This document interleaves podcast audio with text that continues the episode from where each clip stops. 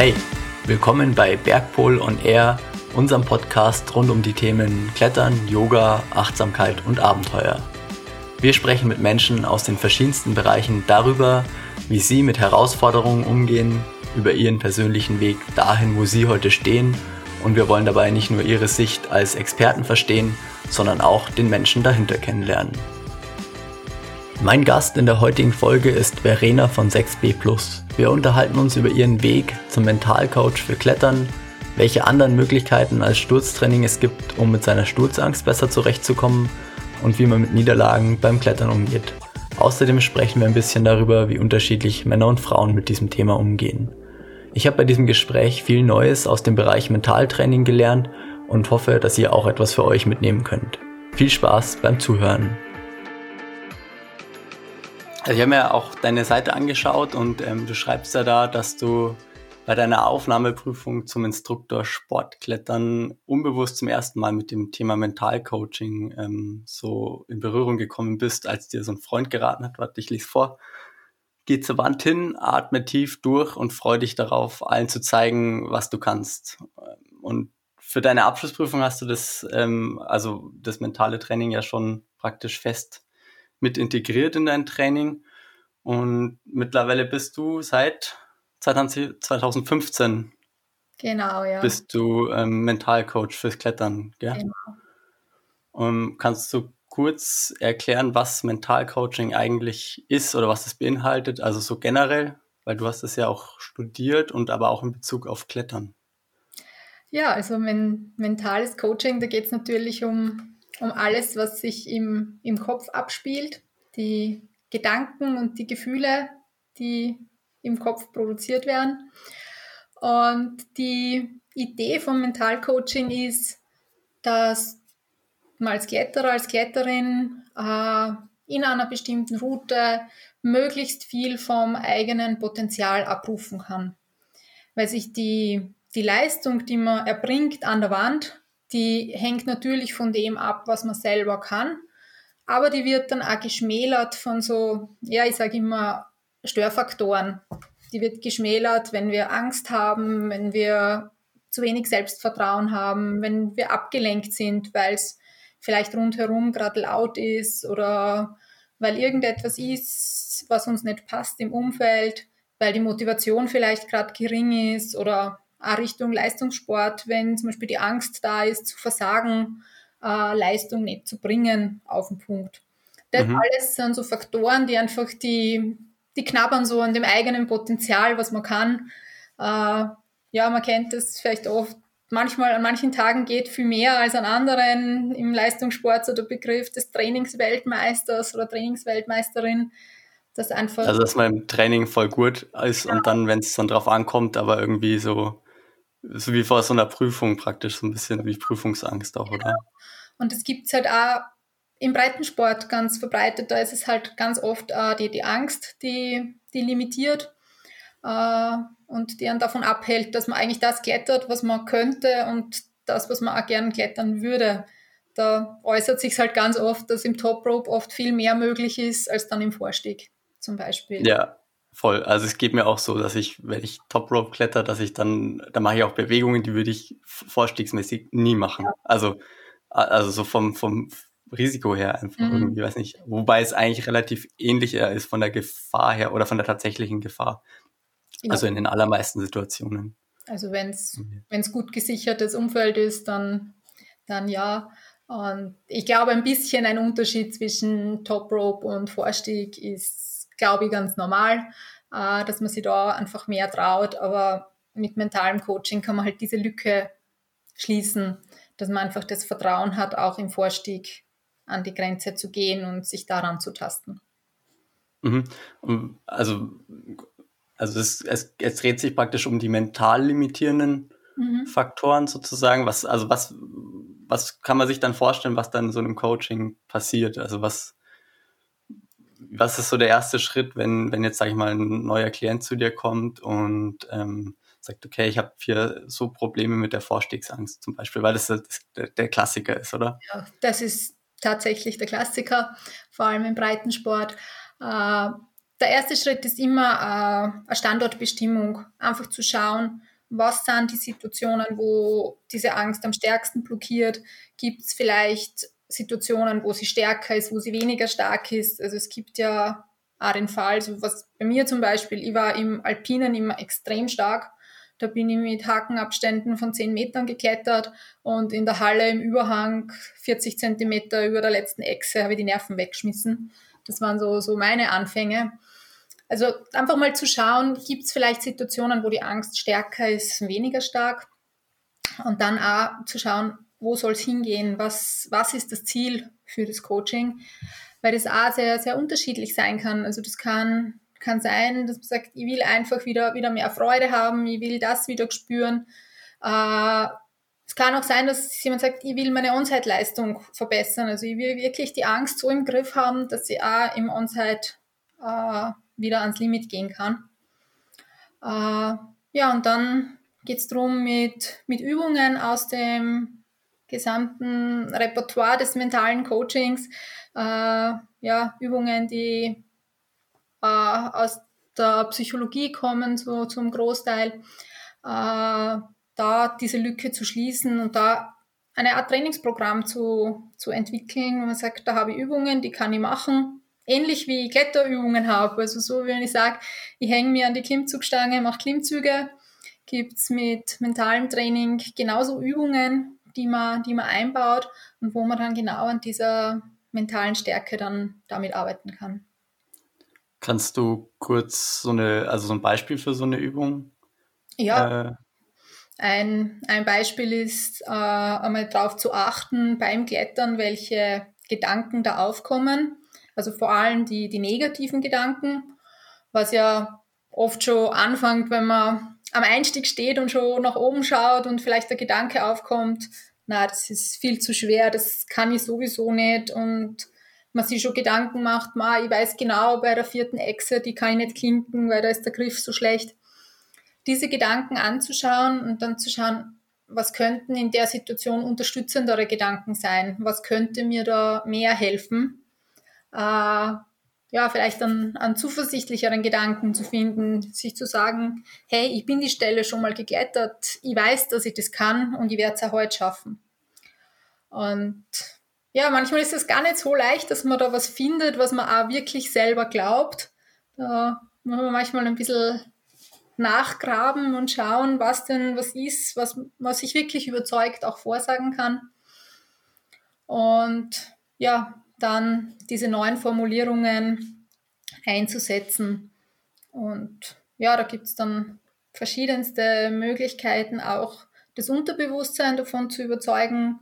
Äh, das klassische Beispiel im mentalen Training ist da das Visualisierungstraining, wo man sich äh, Kletterstellen oder Kletterrouten in Gedanken vorstellt, das in Gedanken klettert und dann an Situationen, wo eben so zweifelnde Gedanken aufkommen, die durch unterstützende ersetzt.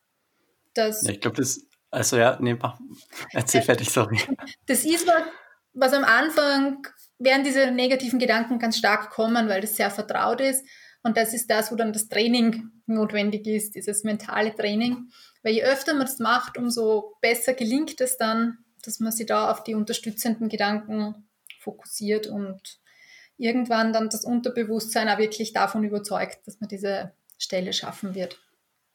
Okay, also genau, was ich gerade sagen wollte, das ist Visualisieren, das wird ja auch im, also vor allem im Profibereich ja voll viel eingesetzt. Ich glaube, im, im Breitensport eher weniger wahrscheinlich. Mhm. Ähm, aber jetzt um mal kurz zusammenzufassen, was du ähm, gesagt hast, also das Wichtigste ist erstmal so einen also könnte man sagen, so eine Position des inneren Beobachters einzunehmen, erstmal und zu gucken, was geht denn da überhaupt in mir vor, dass man sich, dass man erstmal merkt, was da alles passiert und dann und gar nicht mehr, sag ich mal, der Angst nach zum Beispiel handelt. Ja. Kann man das so? Ja. Und auch einmal zu schauen, was ist denn die Angst eigentlich? Da gibt es ganz unterschiedliche. Das kann die Angst sein, dass ich mich verletze. Das kann die Angst sein, dass ich meinem Kletterpartner, meiner Kletterpartnerin nicht vertraue. Es kann auch die Angst sein, dass ich mir selber nicht vertraue oder dass ich Angst habe, mich wieder zu enttäuschen oder von mir selber enttäuscht zu sein. Also da gibt es ganz unterschiedliche Formen von Angst, die sich breit machen, die sich alle gleich äußern nachher, nämlich in der Angst vor dem Sturz. Also es geht immer, also aus deiner Sicht darauf raus, dass man Angst hat, davor zu stürzen. Oder? Ja, das ist das, was die meisten, die bei mir im Coaching sind, dann berichten, dass sie sagen, ich habe Angst vom Fallen, ich traue mich nicht weiterklettern.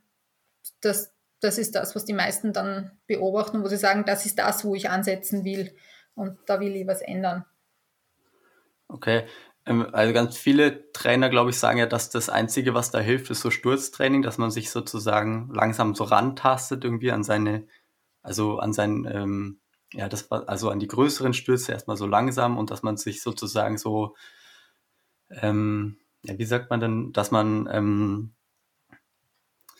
sich dran gewöhnt, Angst zu haben oder dran gewöhnt zu stürzen. Und ich habe jetzt auch ähm, letztens äh, mit dem Pirmin Bertel drüber gesprochen und er meint, dass da ganz oft auch das, ähm, dass man sich da selber traumatisiert eigentlich, also so mini traumatisiert und dann eher vielleicht sogar mehr Angst hat. Was hältst du so von so ähm, sukzessive Rantasten an Sturztraining und ist das ein Weg? Also Sturztraining kann ein Weg sein. Es ist definitiv nicht der einzige Weg. Also das finde ich immer sehr schade, wenn das in, in Kursen auch so vermittelt wird, dass das die einzige Möglichkeit ist, was man tun kann. Und das mit dieser Mini-Traumatisierung, das kann ich definitiv bestätigen. Also es, ich habe wirklich schon mit, mit Kletterinnen und Kletterern gearbeitet, die nach ähm, Sturztraining mit einem gewissen Zwang dann einfach nur mehr Angst gehabt haben und wo dann gar nichts mehr, mehr gegangen ist. Ähm, meistens wird nämlich das Sturztraining äh, nicht so durchgeführt, wie es jetzt aus psychologischer Sicht ideal wäre.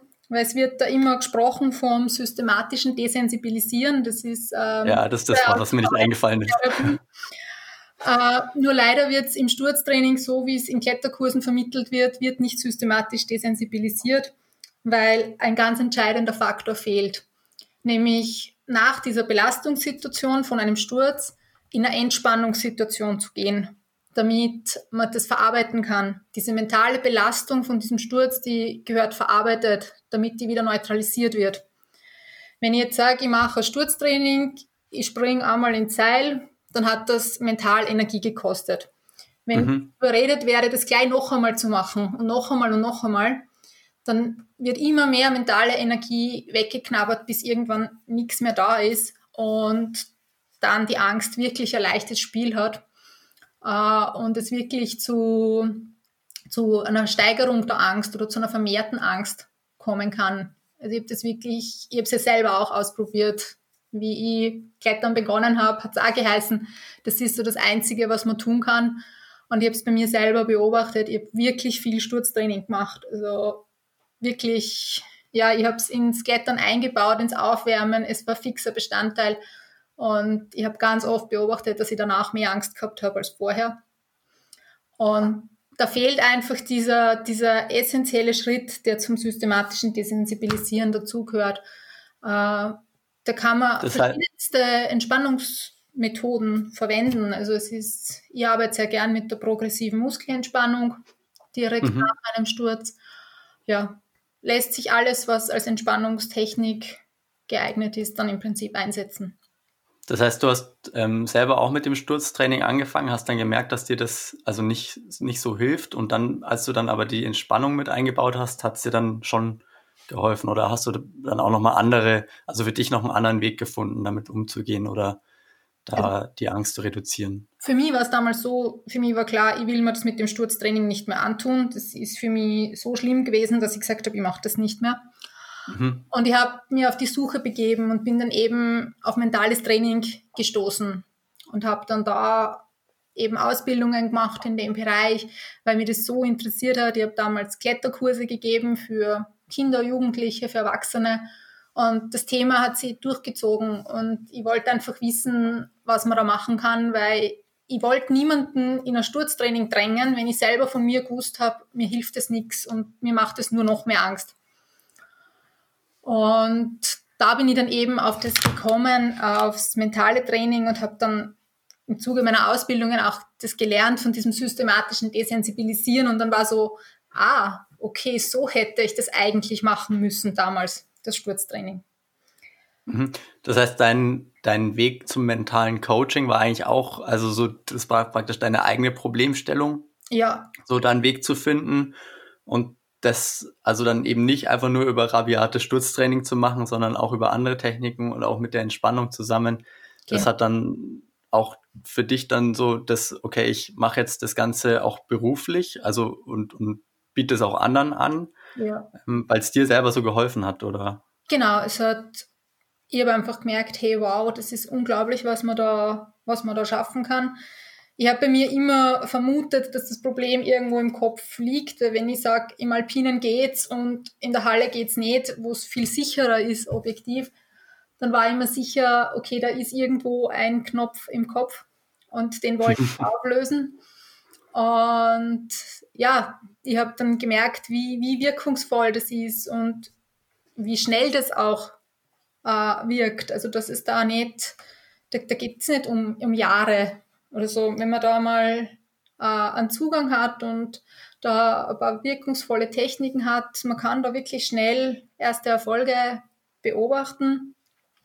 Und natürlich ist es dann eine stete Weiterentwicklung. Es ist, im Prinzip ist es schon eine Form von persönlicher Weiterentwicklung, dass ich sage, ich, ja, ich gehe ans Klettern mit anderen Gedanken und mit anderen Gefühlen ran, als ich es vielleicht bisher gemacht habe.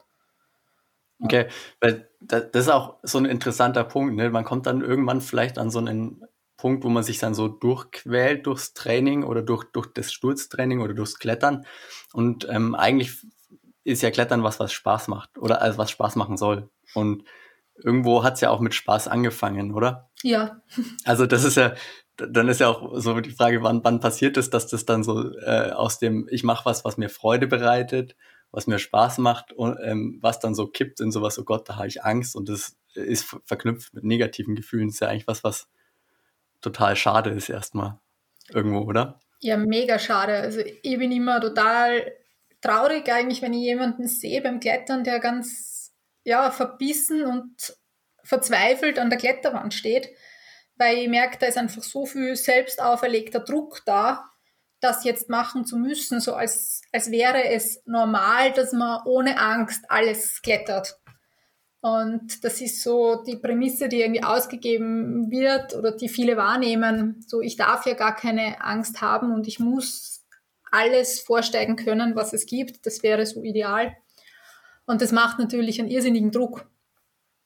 Also. Ja, ich glaube, da spielt auch Scham wahrscheinlich so eine ganz große Rolle. So dieses, die anderen schaffen es vielleicht ohne Angst und ich, ja. ich bin wieder der, der dann da irgendwie rum, ja, tut und, und, und halt nicht einsteigt oder, oder so unter seinem, unter seinem Potenzial bleibt ja. eigentlich. Ja. Seit wann kletterst du eigentlich? So? Also meinen ersten Kletterkurs habe ich gemacht, da war ich, ja, das ist jetzt bald 20 Jahre her. ja. Und du hast mit dem Kurs angefangen oder wie bist du da dazu gekommen, so zum Klettern? Und ja, ich war in meiner Kindheit mit meinen Eltern sehr viel in den Bergen unterwegs und mein Vater hat dann in der Jugend mit uns mit Klettersteigen begonnen. Äh, ja, und ich wollte dann irgendwie klettern lernen. Also mir hat es total fasziniert, die, die Kletterer, wenn ich die gesehen habe.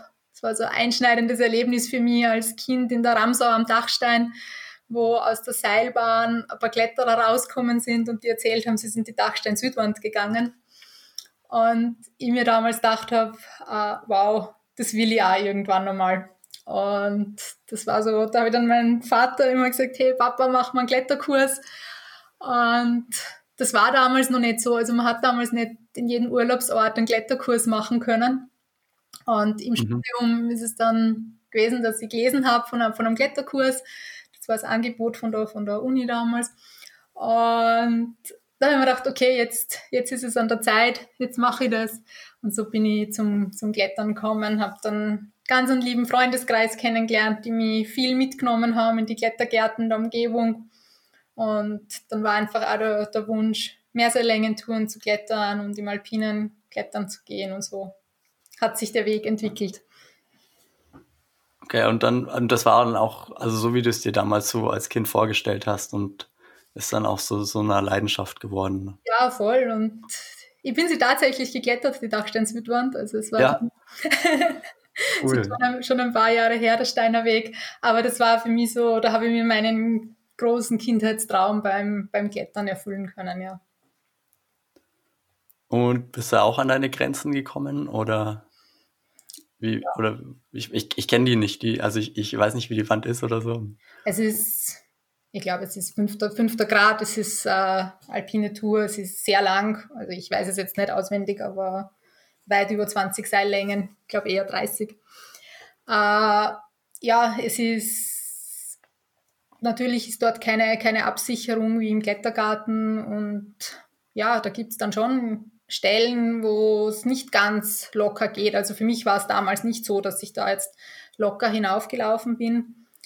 Aber da habe ich schon viel mit mentalem Training gemacht und da habe ich immer gewusst, okay, ich weiß, was ich tue in einer Situation, wenn die Angst aufkommt, wenn ich unsicher werde. Ich weiß, dass ich da immer so einen kleinen Koffer mit habe an Dingen, die ich nur tun kann, die mir dann in den Situationen, die mir da weiterhelfen, dass ich das gut meistern kann. Also so verschiedene Tools.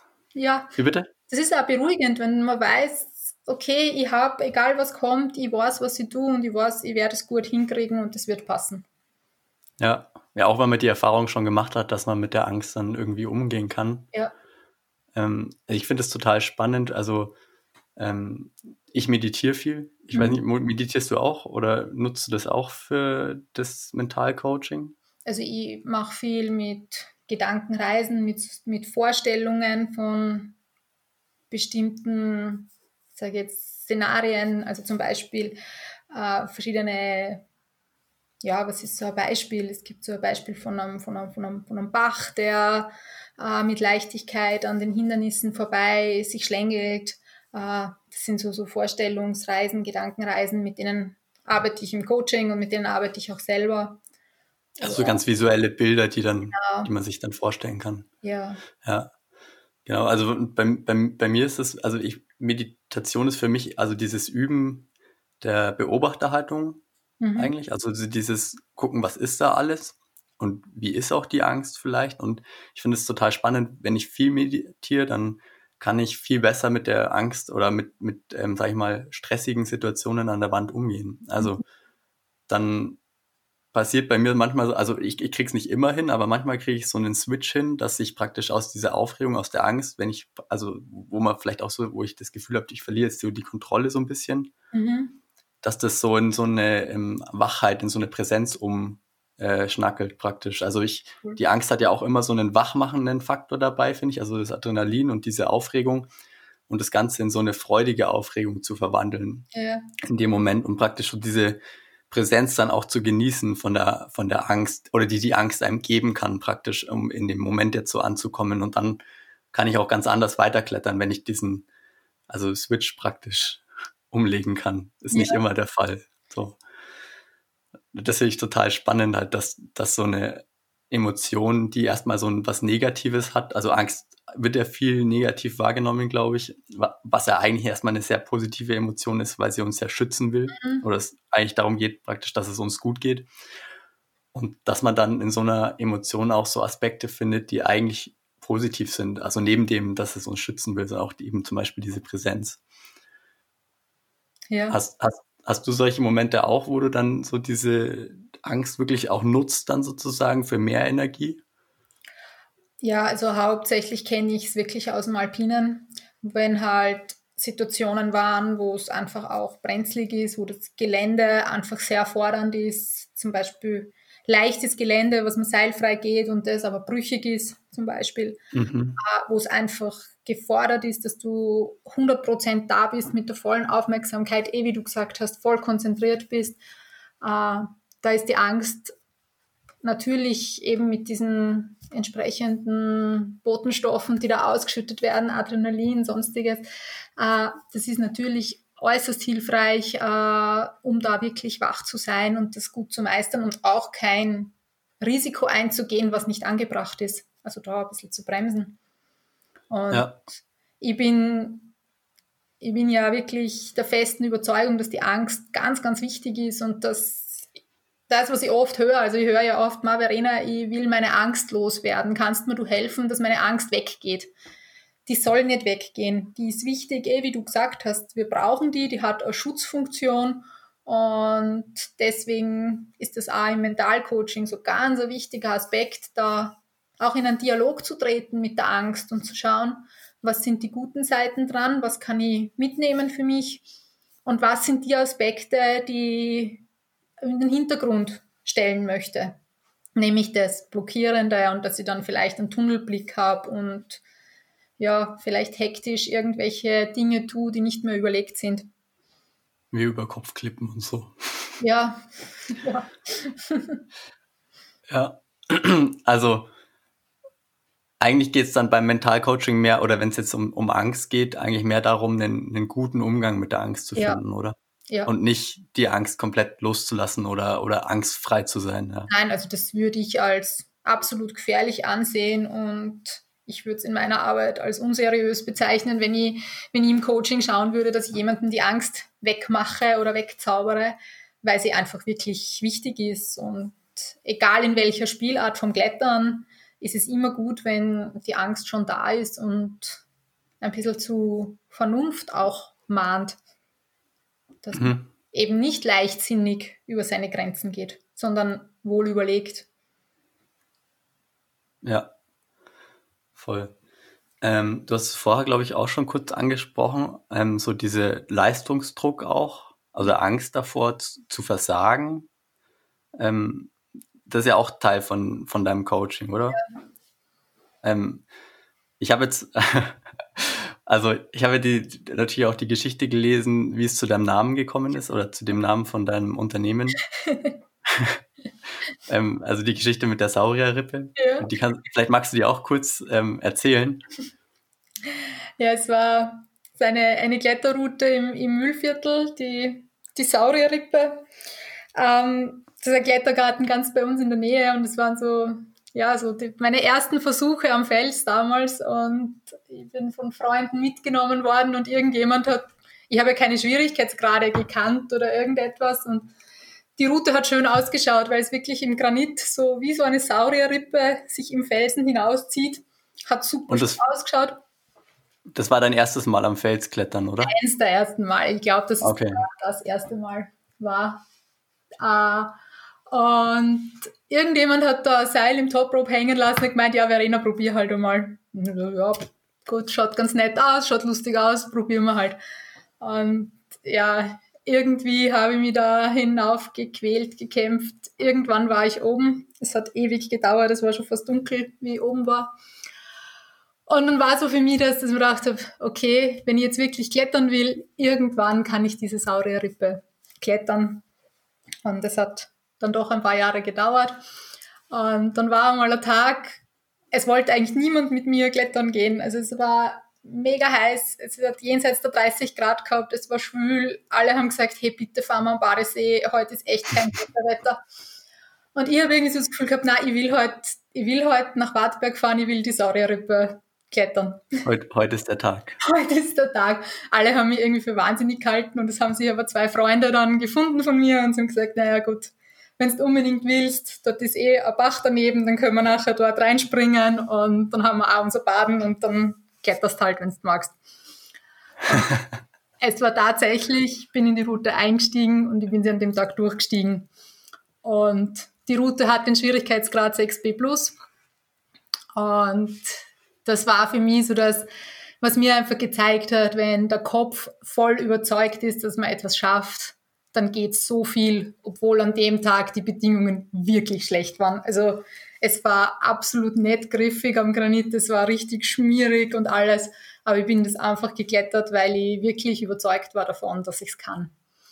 Mhm. Und, und das war so eindringlich, dass ich mir dann gedacht habe, okay, nach dem Schwierigkeitsgrad, da, da benenne ich mein Unternehmen danach, weil es einfach so ein einschneidendes Erlebnis für mich war. Cool.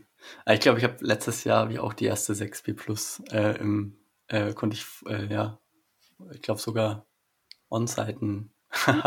war so, weil es mir halt gelegen ist. Aber weil es so klein griffig, war und eine Platte eigentlich. Und ja, es ist so mein den Überhang kann ich zum, könnte ich zum Beispiel in der 6B Plus nie wahrscheinlich auch. Mhm. Ähm, das nur am Rande, egal. Was ich eigentlich, also worauf ich eigentlich hinaus wollte, oder ähm, weil du hast ja gesagt, das hat einige Jahre gedauert. Mhm. Ähm, und du hast ja wahrscheinlich dazwischen auch immer mal wieder einen Versuch gestartet und vielleicht auch die eine oder andere Niederlage gehabt. Und ich wollte gern wissen, wie du mit so Niederlagen dann umgehst, wenn du sagst, okay, ich probiere es jetzt, steig ein und dann klappt es aber nicht, auch wenn du vielleicht das gerne gehabt hättest, dass es klappt. Ne? Ja. Mein, mein Zugang zum Klettern ist mittlerweile, ich, ich kletter sehr gerne und sehr viel, auch Top Rope. Äh, Gerade wenn es um neue Routen geht, äh, im Klettergarten, wo ich weiß, da komme ich, komm ich öfter hin. Ich steige vielleicht einmal im Vorstieg ein, schaue es mir an, wie es geht. Äh, wenn ich dann merke, das sind Stellen, wo ich einfach klettertechnisch noch nicht drüber komme, ich check mir das sehr gerne dann im, im Top Rope aus. Und ja, auch damals in der Saudi-Rippe, ich weiß nicht, wie oft ich diese Route im Top Rope geklettert bin und die hat einen Überhang drinnen, lange Zeit keine Chance, dass ich diesen Überhang irgendwie kletter. Also für mich war das immer ein Rätsel, wie das gehen soll. Ich habe die Züge gewusst, wie sie gehen, aber ich hätte es nie machen können. Und so kraftmäßig oder, kraftmäßig, ja. oder kopfmäßig? Nein, also nicht, nicht einmal im Top Rope. Also es war kraftmäßig einfach nicht, nicht möglich für mich. Und ich habe mich dann einfach angenähert. Ich muss auch sagen, damals, das waren Zeiten, da bin ich dann irgendwie 5C geklettert oder so und habe immer wieder in dieser 6B Plus herumprobiert, aber das war jenseits von Gut und Böse für mich damals. Und irgendwann, wo dieser Punkt bei mir gekommen ist, dieses, ich will mich verbessern, ich will vielleicht ein bisschen systematischer trainieren, das Ganze angehen, dass ich mich auch klettertechnisch verbessere, äh, dann waren halt auch diese Routen, dass ich die einfach öfters geklettert bin.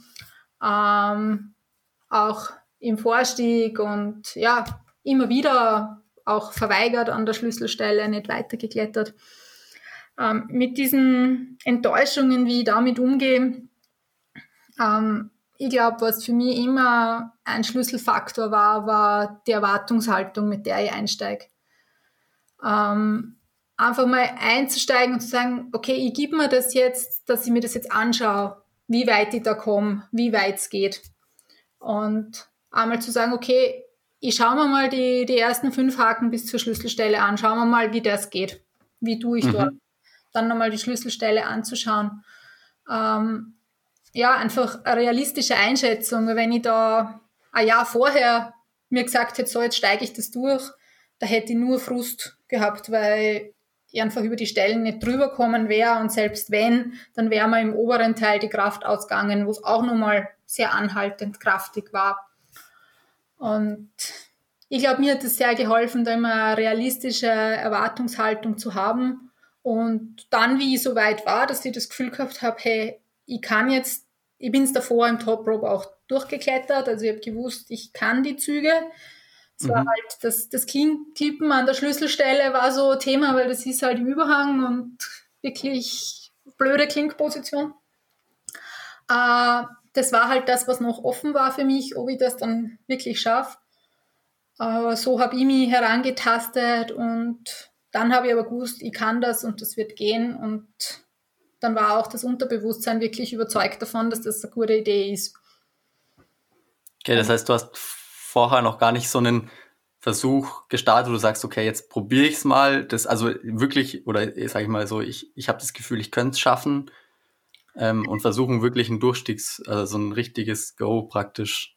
Also der, der erste richtige Durchstiegsversuch war der, wo ich durchgestiegen bin. Okay, das heißt, du bist dann auch an die Route so rangegangen, dass du sagst, okay, ich ähm, red mit mir selber so, dass ich sage, ich mache jetzt ein Go erst, wenn ich wirklich davon auch überzeugt bin, dass ich den Go schafft dann. Ja. Okay, das ist interessant. Und das ist, mache damit sehr, sehr gute Erfahrungen. Äh, wenn ich einfach sage, ich, ich nehme die Zeit, da auszubouldern in der Route, einfach verschiedenste Stellen zu probieren, zu optimieren für mich. Und dann, wenn ich sage, jetzt habe ich das Gefühl, ich kann das auch zusammenhängen, dann einen Versuch zu starten, wo ich sage, der hat auch Aussicht auf Erfolg für mich. Mhm. Also ja, voll, voll gut eigentlich. Also sich sozusagen so in diese sag ich mal, an der Schwierigkeitsgrad oder an, an die Herausforderung da so rein zu easen. Also, dass man wirklich so kleine Schritte möglichst irgendwie nach vorne macht und dann man sagt, okay, jetzt bin ich wirklich so weit und jetzt mache ich es und nicht, also um auch diese Niederlage und das dann, was das dann fürs, für den Selbstwert oder für, für das Gefühl, was man praktisch mit sich selber rumträgt, dann hat, ja. auch zu vermeiden eigentlich, oder? Ja, ja. Und die Freude auch zu erhalten am Klettern. Weil natürlich Enttäuschungen, wenn man einsteigt und man, ist, man denkt sich, es könnte gehen und es geht dann nicht, äh, wenn man das zu oft hat, dann schlagt sie das einfach wirklich auch auf die Freude beim Klettern. Und mhm. das ist, denke ich, das Wichtigste, dass es Freude macht, weil es soll ja Hobby sein und Spaß machen.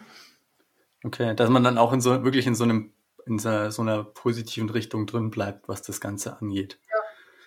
Ja. ja. Cool.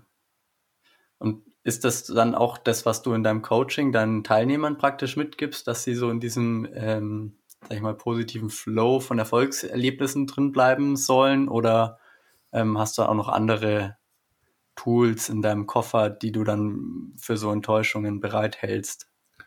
Ah, also für Enttäuschungen, was ganz wichtig ist, wenn man eine Enttäuschung hat, äh, zum Beispiel wie ich damals die, die Aufnahmsprüfung gemacht habe für einen Instruktor, wenn ich da in der Prüfungsroute gefallen wäre, natürlich wäre ich da sehr enttäuscht gewesen, weil man bereitet mhm. sich lange darauf vor. Ich habe wirklich viel trainiert dafür. Äh, bin tatsächlich damals von 5C-Klettern oder gerade mal 5C-Klettern in sehr kurzer Zeit eigentlich auf 6C gekommen. Also ich habe wirklich viel trainiert wow. dafür. Und wenn ich da gefallen wäre, ich wäre natürlich sehr enttäuscht gewesen. Also das wäre gelogen, wenn ich sage, das wäre mir egal gewesen. Äh, wenn es Enttäuschungen gibt, ist es eine Methode, die ich da als sehr hilfreich empfinde, ist auch dieser Enttäuschung Platz zu geben, dieser Wut Platz zu geben. Und da gibt es eine, eine Technik, ich nenne sie die, die, die Dreier-Technik, weil sie drei, drei Schritte hat der erste Schritt ist, sich abzureagieren. In irgendeiner Form abreagieren, was einem hilft. Das kann Fluchen sein, das kann einmal fest die Fäuste ballen, das kann gegen die Wand hauen sein, halt so, dass man sich nicht wehtut dabei oder gegen die Wand treten. Da sollte man sich auch nicht, nicht selber verletzen, aber vielleicht, dieser, vielleicht besser ein Boxsack oder so. Ja, irgendetwas, was halt aber beim Klettern gerade gut geht dass mhm. man diese Energie so, ja. und diese Wut irgendwo nach draußen kann. Ja. Und dann als nächsten Schritt aber wieder zu sich selber zu kommen. So der, der Schritt heißt dann äh, zentrieren, äh, zum Beispiel mit der Atmung wieder zu sich selber zu kommen. Nachdem diese Energie draußen ist, wieder ein paar bewusste Atemzüge zu nehmen und wieder bei sich selber anzukommen. Und dann im dritten Schritt zu schauen, was mache ich jetzt? Das nächste visualisieren. Also zum Beispiel eine kurze Visualisierung, wie diese Stelle erfolgreich sein kann oder gemeistert werden kann. Dass man da wieder in diese positiven Gedanken kommt und in das, ich kann das schaffen und nicht dieser Enttäuschung zu viel Raum gibt. Okay. Ja, äh, klingt, also kann ich nachvollziehen, auch so dieses Energie rauslassen. Ähm, also ich kämpfe auch immer mal wieder mit einer Wut, nicht zwingend beim Klettern, aber auch manchmal in anderen Situationen. Und das ist Energie rauslassen, egal ob das ein Schrei ist oder irgendwie, dass ich mich bewege oder stampf oder so, das ist was, was mega viel hilft. So. Ja. Und auch der Atem dann im nächsten Schritt. Ja. Und das so nach vorne dann zu gucken, ist, das ähm, muss ich mir selber auch nochmal, glaube ich, so auf meinen Spickzettel schreiben. Wo man das gut beobachten kann, oft sind Boulder-Wettkämpfe, wenn ja quasi in einer bestimmten Zeit gewisse Versuche möglich sind und ein Kletterer oder eine Kletterin fällt beim ersten Versuch aus der Wand. Und da kann man das oft beobachten, diese drei Schritte. So zuerst das Abreagieren sind meist dann kleine Gesten mit der Faust oder irgendein Schrei oder sonst was. Und dann sieht man das schon oft, dass die, die Kletterer und die Kletterinnen dann zur Wand gehen und mal durchatmen und sie dann wieder das nächst, den nächsten Versuch visualisieren, wie das gehen könnte. Mhm. Also da ist es ja extrem wichtig im Wettkampfbereich, weil ja dieser, diese Enttäuschung von dem ersten gescheiterten Versuch, die sollte möglichst schnell abgehakt werden und nicht in den zweiten Versuch hineinwirken, der ja gleich anschließend kommt. Ja, ja, voll gut auch, also weil man es eigentlich überall machen kann. Ja. Und, und von unabhängig ist von, von außen. Ja. Von, von anderen Dingen. Ja. Cool. Ähm, ich hätte noch eine Frage, die finde ich ganz interessant.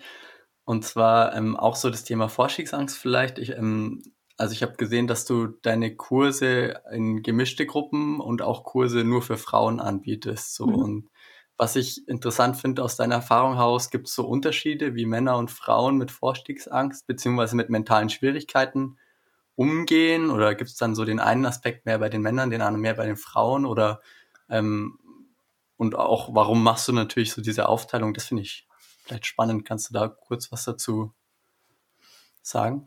Ähm, die, die Aufteilung mache ich deswegen, weil ich eigentlich von, von Teilnehmerinnen so die Rückmeldung bekommen habe, dass das äh, sehr toll ist. Es ist mir bei meinem allerersten Workshop, den ich angeboten habe, ist es mir passiert, dass ich nur Frauen hatte, die sich angemeldet haben. Und die Rückmeldung war danach durch die Bank, dass es so toll war, unter lauter Gleichgesinnten das Thema zu besprechen.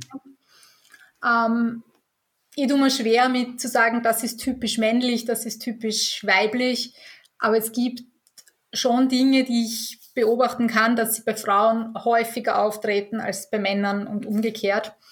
Äh, was oft ist, dass Frauen mit, mit Kletterpartnern, Kletterpartnerinnen unterwegs sind, die stärker sind als sie selber. Also dieses, ich habe das Gefühl, ich bin die Schwächste in der Gruppe und ich bin die, die immer alle aufhält und ich bin die, die immer dann im Top Rope hinten nachklettert. Das beobachte ich häufiger bei Frauen als, als bei Männern. Ah. Also dieser Vergleich dann ja. mit den anderen. Mhm. Bei Männern ist es, beobachte ich öfter diesen, diesen Druck, äh, nicht gleich gut zu sein wie der andere oder dies, dieses sich gegenseitig matchen. Ähm, die Angst an sich ist bei Männern wie Frauen gibt es das. Ähm, Manchmal kommt es mir vor, dass Frauen offener drüber, drüber sprechen. Also ich, ich habe schon einen Mann einmal im Coaching gehabt, der war schon etwas älter, also schon Ende 50, der mir erzählt hat, dass er, dass er sehr viel, sehr viel stürzt eigentlich und äh, weil das halt immer dazugehört hat. Klettern mhm. hat immer mutig sein, so aus seiner, seit er begonnen hat, man hat immer stark sein müssen. Und er hat dann gesagt, ihm nimmt die Freude am Klettern. Er will nicht mehr. Er will sich nicht immer so quälen müssen, weil er hat schon Angst, aber er überspielt sie immer. Und mit besonders weiten Stürzen kann er noch besser zeigen, quasi, dass er der Mutige ist. Und der dann gesagt hat, okay, ich will aber diese Freude wieder haben und dieses, dass mir das Spaß macht. Also da können die Strategien schon unterschiedlich sein. Ich möchte aber jetzt nicht ausschließen, dass es nicht auch Frauen gibt, die ihre Angst mit besonders weiten Stürzen überspielen und sich als besonders mutig darstellen. Ja, es ist also ähm, ich habe mich gerade, ich beschäftige mich gerade auch so ein bisschen so mit ähm, mit dem Thema Scham auch in der Kultur und so weiter und es gibt dann schon so, sag ich mal, gendertypische ähm, sage ich mal, Vorgaben so von der Gesellschaft oder die man annimmt sozusagen. Und das ist bei Männern definitiv schon so dieses ähm, sei nicht schwach, mhm. sei mutig. So das, was du gerade auch erzählt hast, so dass, dass es nicht nur im Klettern so vorkommt, sondern auch so im Allgemeinen eigentlich so ein Bild ist, dass man praktisch als Mann irgendwie aufrechterhalten will oder muss. Mhm. So und ähm, und ich glaube, dass das, also um jetzt nochmal so auf diese Aufteilung in, in Kursen. Ich glaube, dass Männer und Frauen schon mit ähnlich, also definitiv mit den gleichen Emotionen und Problemen zu kämpfen haben. Aber ich glaube, dass im ersten Schritt es vielleicht auch viel einfacher ist, das sozusagen so in einer Runde von nur Frauen oder in einer Runde von nur Männern da sich zu öffnen, sag ich mal, und, und so die ersten Schritte zu machen, diese, mit diesen Themen sich auseinanderzusetzen. Vielleicht ist das das auch, bei, warum das so gut funktioniert oder ankommt. Ja, und im nächsten Schritt ist es, glaube ich, aber auch voll interessant, dann das Ganze in, sag ich mal, so eine, in so einen Konsens zu bringen, oder? Also, dass, dass man auch sieht, dass es bei beiden, sage ich mal, die ähnlichen Probleme eigentlich da sind irgendwo.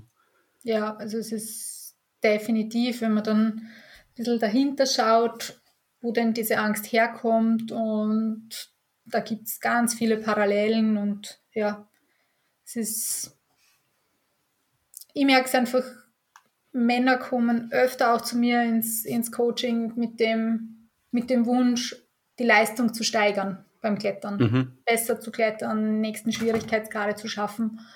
Und erst mit der Zeit kommt dann das Thema Angst auf. Frauen sind da oft so, dass sie gleich einmal sagen, ich habe Angst und da will ich was tun. Mhm. Das ist, ja, aber es gibt es, wie gesagt, bei beiden Geschlechtern auch genau gegenteilig. Also ganz pauschal kann man es nicht sagen, aber gewisse Tendenzen fallen natürlich mit der Zeit dann, wenn man mit vielen Menschen gearbeitet hat, schon auf. Ja, voll spannend. Also irre ja. spannend, finde ich. Ja. ähm, ich hätte jetzt noch eine Frage. Mhm. Und zwar, was ist das Wichtigste, das du deinen Teilnehmern mitgeben möchtest, wenn du mit denen in Einzelcoaching gehst, aber auch in den Workshops? So, gibt es da ein Ding, das dir am wichtigsten ist und wie setzt du das um? Ja, also das, das gibt es. Äh, das Allerwichtigste ist, ich rede jetzt vor allem vom, vom, vom Breitensport, äh, zu schauen, was ist das, was dir wirklich Freude macht. Was ist das, womit du Spaß hast. Und das zu machen und sich auf das zu fokussieren. Und ja, es gibt bessere und es gibt schlechtere Tage und auch auf dieses Bauchgefühl zu hören, wenn heute ein Tag ist, wo ich vielleicht mit meinem Partner, mit meiner Partnerin gestritten habe, wo vielleicht in der Arbeit mit einer, mit meinem Chef, mit meiner Chefin irgendwas schwierig war, ich schon total ausklart bin von der Energie und am Abend gehe ich klettern, dann zu schauen, was würde mir denn heute wirklich Freude machen? Womit habe ich heute was, wo ich mir was Gutes tun kann? Und auch mal sich das einzugestehen, okay, das darf jetzt auch ein Tag sein, wo ich einfach nur Routen kletter, die mir richtig gut gefallen, die vielleicht ein bisschen leichter sind als das, was ich sonst kletter. Aber heute mache ich einen Klettertag für die Seele, dass es mir richtig gut geht.